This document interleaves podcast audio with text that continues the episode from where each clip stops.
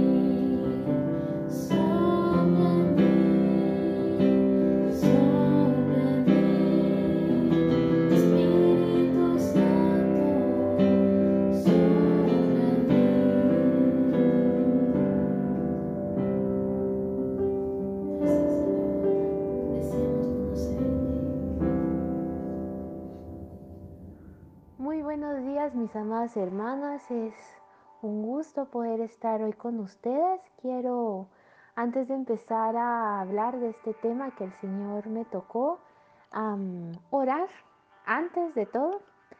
Eh, Señor, te doy gracias porque a través de cada prueba que pasamos, tú estás trabajando en nuestras vidas. Tú estás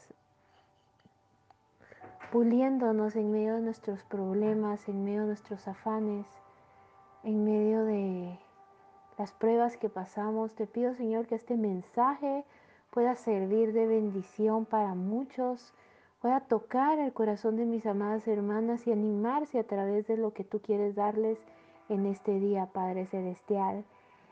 Gracias por todo en tu poderoso nombre. Amén. Muy bien, quisiera hablarles hoy acerca del tema que el Señor me dio y que es el poder de las heridas. Y me gustaría enfocarme en Gálatas 6:17, donde dice, de aquí en adelante nadie me cause molestias, porque yo vengo en mi cuerpo, porque yo llevo en mi cuerpo las marcas de Jesús. Y creo que en nuestra vida hemos oído decir este dicho de si la vida te da limones, haz limonada. Y quiero que nos pongamos a pensar en esas partes de nuestra vida donde a veces es como un limón que puede ser ácido, que es amargo, que no es nada agradable. Y quisiera ver acerca de nuestras heridas, que como cada una de nosotras, en mujeres en particular, hemos experimentado y hemos sido marcadas a tal punto que llevamos estas heridas tal vez que no sean físicamente, sino más en nuestro corazón, pero que en las manos de nuestro Señor pueden ser de gran ayuda y de, y de gran poder para sanidad de otros. Pongámonos a pensar en esto. Las heridas que hay en el cielo. Sabemos que en Apocalipsis 7, del 16 al 17, la nueva versión internacional, nos dice esta palabra, ya no sufrirán hambre ni sed, no los abatirá el sol ni ningún calor abrasador, porque el Cordero que está en el trono los pastoreará y los guiará fuentes de agua viva, y Dios les enjugará toda lágrima de sus ojos, Y quisiera enfocarme en esto. Cuando lleguemos al cielo, las heridas que habramos pasado en nuestra vida terrenal van a ser quitadas. Las heridas de una enfermedad como el cáncer, en el cielo no va a haber ninguna secuela o ningún rasguño que pudo haber causado esa enfermedad en nuestras vidas. O cuando éramos pequeñas y jugamos o andamos por primera vez en bicicleta a tal punto que nos marcamos en nuestro cuerpo una herida por un raspón, por esa vez que nos rompimos la pierna y nuestro hueso quedó con alguna... Em, curación, pero que se puede ver todavía, podemos saber que cuando lleguemos al cielo, la enfermedad, el dolor y todas esas cosas que afectaron a nuestro cuerpo desaparecerán. Pero, sin embargo, las heridas de nuestro Creador, de Jesús, nunca desaparecerán.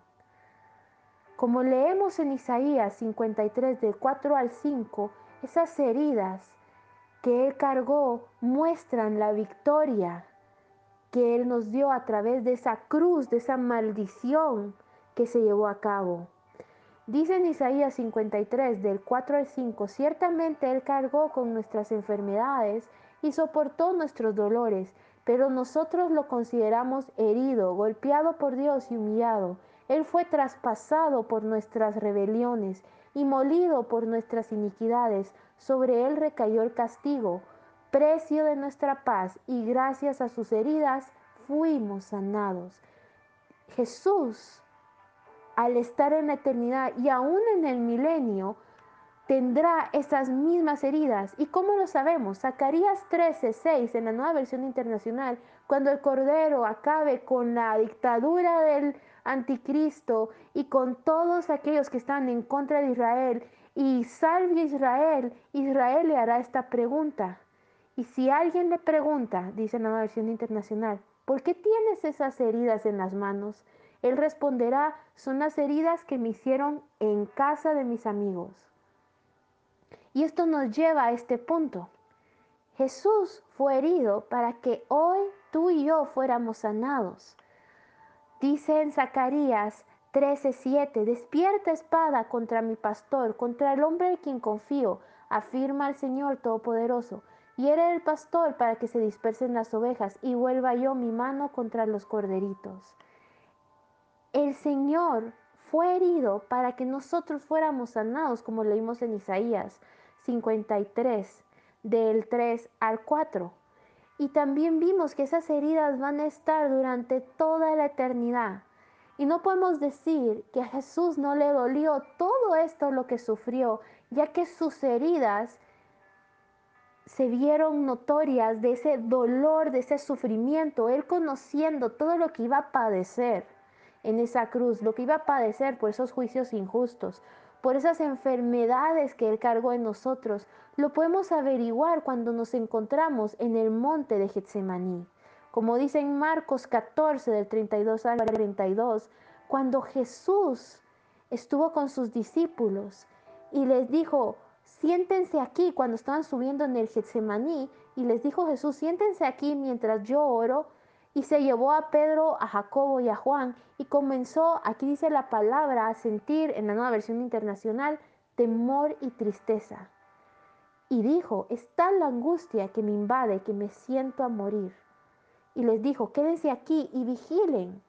Yendo un poco más allá, se postró en tierra y empezó a orar para que, de ser posible, no tuviera él que pasar por aquella hora. Decía, Abba Padre, todo es posible para ti. No me hagas beber este trago amargo, pero no sea lo que yo quiero, sino lo que quieres tú. Luego volvió a sus discípulos y los encontró dormidos.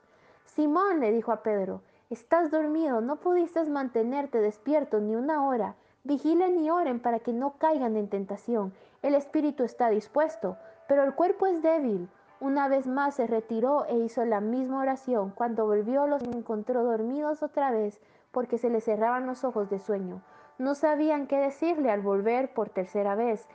Y les dijo, Jesús, ¿siguen dormidos y descansando? se acabó, ha llegado la hora. Miren, el Hijo del Hombre va a ser entregado en manos de pecadores. Levántense, vámonos, ahí viene el que me traiciona. Jesús padeció tantas cosas para comprendernos, para sanarnos, para llevar cautiva la cautividad. Y eso lo podemos ver a través de toda la Biblia, desde Génesis hasta Apocalipsis. Y podemos decir que detrás de cada herida que sufrió nuestro Cordero de Dios hubo una victoria de poder, el cual el mismo, infierno se estremeció y el mismo cielo fue conmovido. Pero, ¿qué pasó? Jesús y el Padre y el Espíritu no solo quieren que nosotros miremos las heridas del Cordero y lo alabemos, sino que como Pablo describió en el principio del versículo que di de Gálatas, quiere que experimentemos del poder de esas heridas que traen victoria. Romanos 8:17 dice, y si somos hijos, somos herederos y herederos de Dios y coherederos con Cristo, pues si ahora sufrimos con Él, también, también tendremos parte con Él en su gloria. Nosotros obviamente no vamos a sufrir con todo el sufrimiento que Jesús sufrió pero sí padeceremos en ciertas áreas para poderlo entender, porque Él sufrió todo lo que nosotros hemos sufrido. Como dice Hebreos 4:15, porque no tenemos un sumo sacerdote incapaz de compadecerse de nuestras debilidades, sino uno que ha sido tentado en todo de la misma manera que nosotros, aunque sin pecado. Jesús fue lastimado, abatido, como también dice Hebreos 2.10, por lo que padeció, aprendió obediencia. Todo ese dolor lo llevó para podernos entender y para podernos sanar en cada área, pero Él también quiere hacernos partícipes de Él.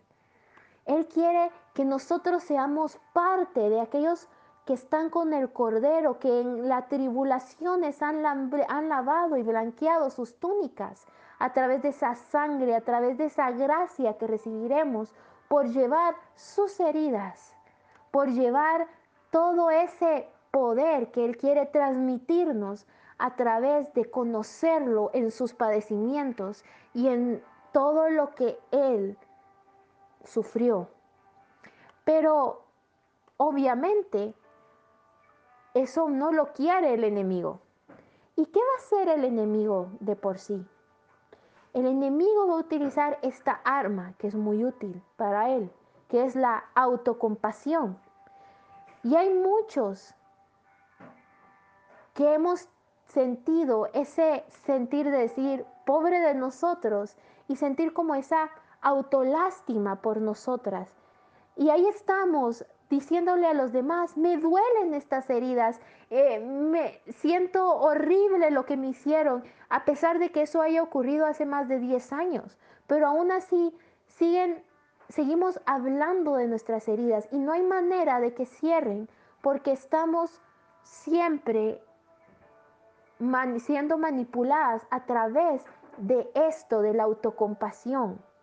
Y no quiero decir que tus heridas no, te no sean menores o que no, no hayan tenido ese dolor el cual tú lloraste.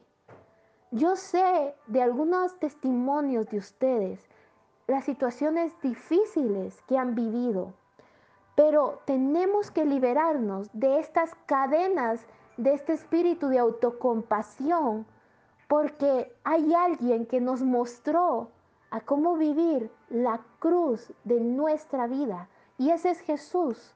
Y lo podemos ver en el Evangelio de Mateo, en Mateo 16 del 21 al 23, donde nos cuenta que un día Jesús le dijo a sus discípulos cómo iban a crucificar. Le dijeron, queridos discípulos, voy a ser entregado por los ancianos, por los fariseos, me van a maltratar, me van a martirizar, me van a crucificar. Pero nos dice la Biblia que Pedro se acercó a Jesús y le dijo, Jesús, no, no, no, no, no, no, no, no. ¿Qué es esto? Que esto no te acontezca. Y le dice esta frase, ten compasión de ti mismo. ¿Y qué le responde Jesús a Pedro? apártate de mí, Satanás, porque tú no ves las cosas desde la perspectiva de Dios, tú ves todo bajo la perspectiva humana. ¿Qué está diciendo Jesús a Pedro y qué nos está diciendo Jesús a nosotros? Que el victimismo y la autocompasión y la autoestima están inflamadas por el mismo infierno y esto boicotea los propósitos de Dios en nuestras vidas. Porque, ¿qué hubiera pasado si Jesús hubiese tenido compasión de sí mismo? Que no hubiese ido a la cruz, que hubiera dicho, bueno, yo soy un justo, ¿por qué tendría que morir por estos pecadores que me han lastimado? Que me han herido. ¿Qué hubiese pasado entonces? Que todos hubiéramos estado perdidos. Que el infierno hubiera tenido su victoria. Queridas hermanas, Jesús nos enseña a llevar las cruces de nuestra vida de una manera diferente. Jesús dijo en Juan 10:18, A mí nadie me quita la vida, yo soy el quien la entrego. Y que muy diferente de afrontar el dolor y las crisis y las dificultades en nuestra vida. Es tomar la cruz y decir, yo no soy una víctima de esto, yo llevo esta cruz de tal manera que voy a dar gloria a mi Dios, yo voy a llevarla con responsabilidad y quizás duele, porque va a doler mucho, a Jesús le dolió demasiado, que aún en la cruz dijo, Elí, Elí, lava sabactami, que significa, Dios mío, Dios mío, ¿por qué me has abandonado? Y es cierto que te duele, es cierto que me duelen mis heridas, te duele también a ti, pero llévalas de tal manera que cumplan el propósito que Dios tiene para ti y para mí.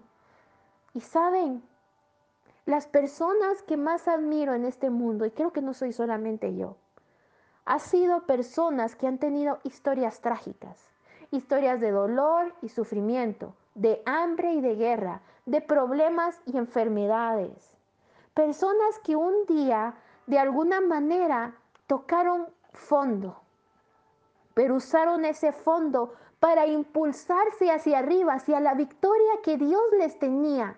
Personas que sobrepusieron, sobre, se pusieron a las dificultades y caminaron con valor y llevaron su cruz hasta el final. Esas personas a las que la vida les dio limones y ellos dijeron, me voy a hacer una limonada y después abrieron su puesto de limonada e y se hicieron muy ricos.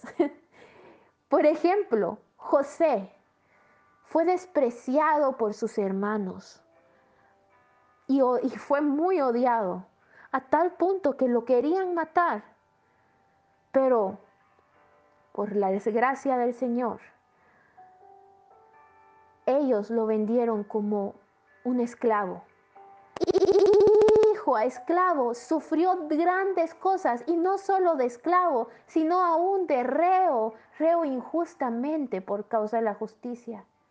Pero todas esas heridas el Señor lo probó, como dice la palabra, el dicho de Jehová lo probó para que así él pudiera ser y cumplir ese propósito de Dios, de ser, un eh, de ser alguien comparado faraón, de estar en una posición alta y de honor.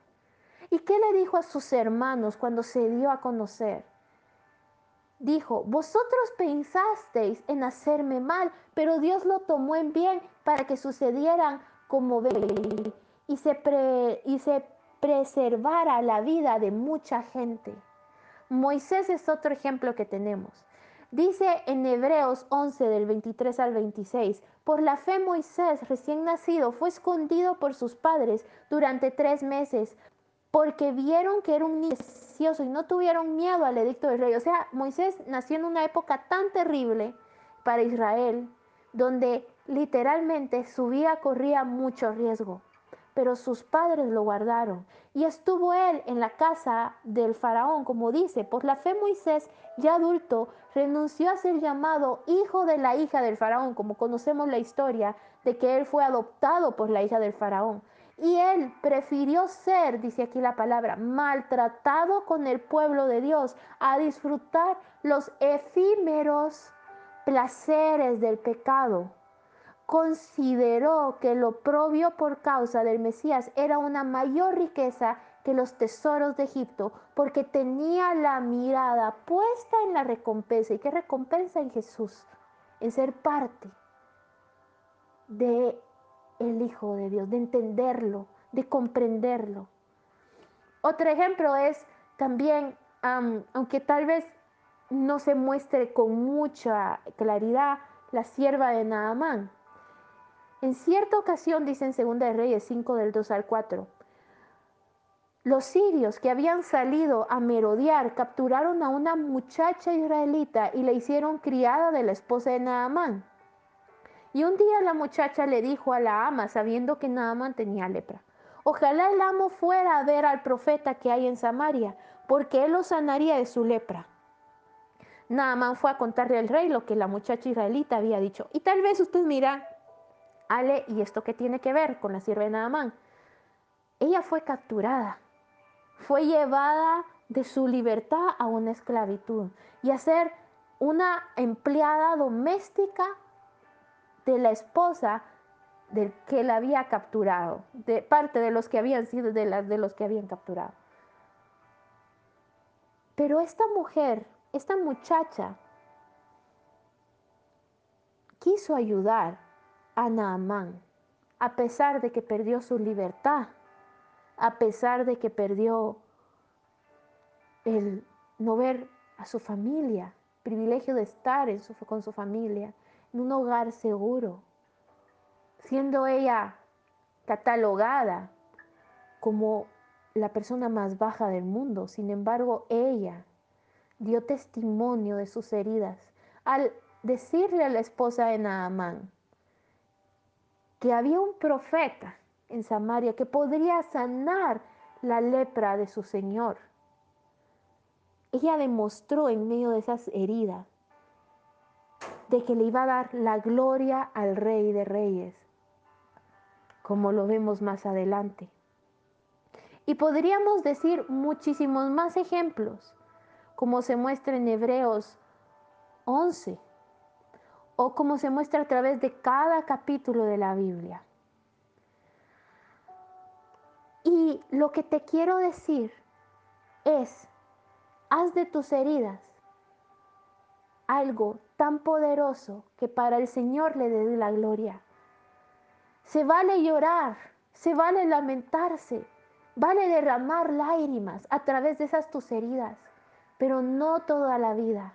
Hay un momento en que tenemos que dejar de lamentarnos y obedecer una voz, y es la voz de Jesús que nos dice, si alguien quiere ser mi discípulo, y aquí se lo digo a ustedes mujeres, mis discípulas, tiene que negarse a sí mismo y tomar su cruz y seguirme, porque el que quiera salvar su vida la perderá, pero el que pierda su vida por mi causa la encontrará. ¿De qué sirve ganar el mundo entero si se pierde la vida? ¿O qué se puede dar a cambio de la vida? Porque el Hijo del Hombre ha de venir en gloria de su Padre con sus ángeles entonces y entonces recompensará a cada persona según lo que haya hecho.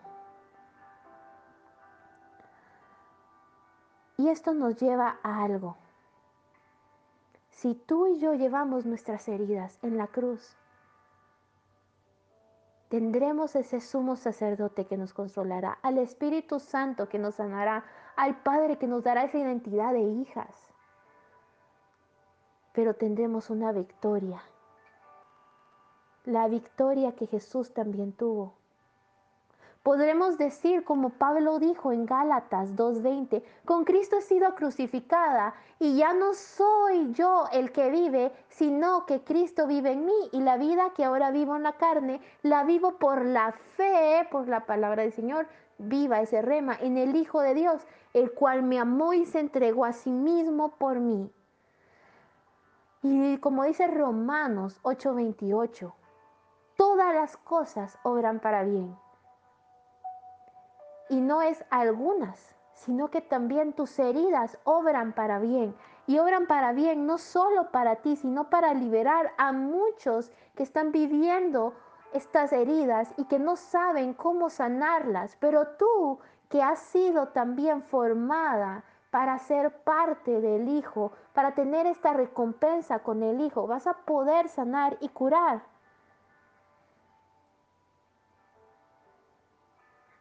Y esto es lo que el Señor nos quiere dar. Nos quiere dar esa victoria que también Jesús tuvo, como dijo en 1 Corintios 15, del 54 al 58. Cuando lo incorruptible se vista de lo eh, cuando lo corruptible se vista de lo incorruptible y lo mortal de inmortalidad, entonces se cumplirá lo que está escrito. La muerte ha sido devorada por la victoria. ¿Dónde está, oh muerte, tu victoria? ¿Dónde está, oh muerte, tu aguijón? El aguijón de la muerte es el pecado y el poder del pecado es la ley. Pero gracias a Dios que nos da la victoria por medio de nuestro Señor Jesucristo. Por lo tanto, mis queridos hermanos, mantengámonos firmes e inconmovibles, progresando siempre en la obra del Señor, conscientes de que su trabajo en el Señor no es en vano. Y este es el mensaje que el Señor te quiere dar. Haz de tus heridas algo que sea poderoso en las manos de tu Dios, como fue la vida de Jesús, que el Padre lo mandó a la cruz para un gran propósito. Y así Jesús lo quiere hacer a través de cada una de nosotras.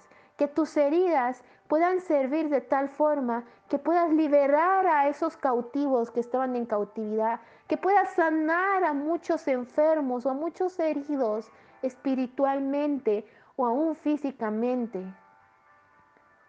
Porque es de los quebrantados de corazón porque es de los pobres en el espíritu, porque es de aquellos mansos que se dejan formar a través de las duras circunstancias, los que tienen la victoria y los que acompañan al Cordero y los que son llamados más que vencedores. Si tú dejas, amada, si yo dejo que Dios hable a través de nuestras heridas, vas a impactar de tal forma que vamos a hacer la complacencia de nuestro Dios. He conocido miles de historias de ustedes en sus tribulaciones, en sus circunstancias. Y yo sé que son pasos de gloria, que vamos a ir de gloria en gloria a través de estas heridas. Porque todo obra para bien a los que aman a Dios y tus heridas no son en vano en las manos de Dios, que hizo una cruz que era antes temible y era como señal de maldición a una razón de esperanza cuando miramos una cruz.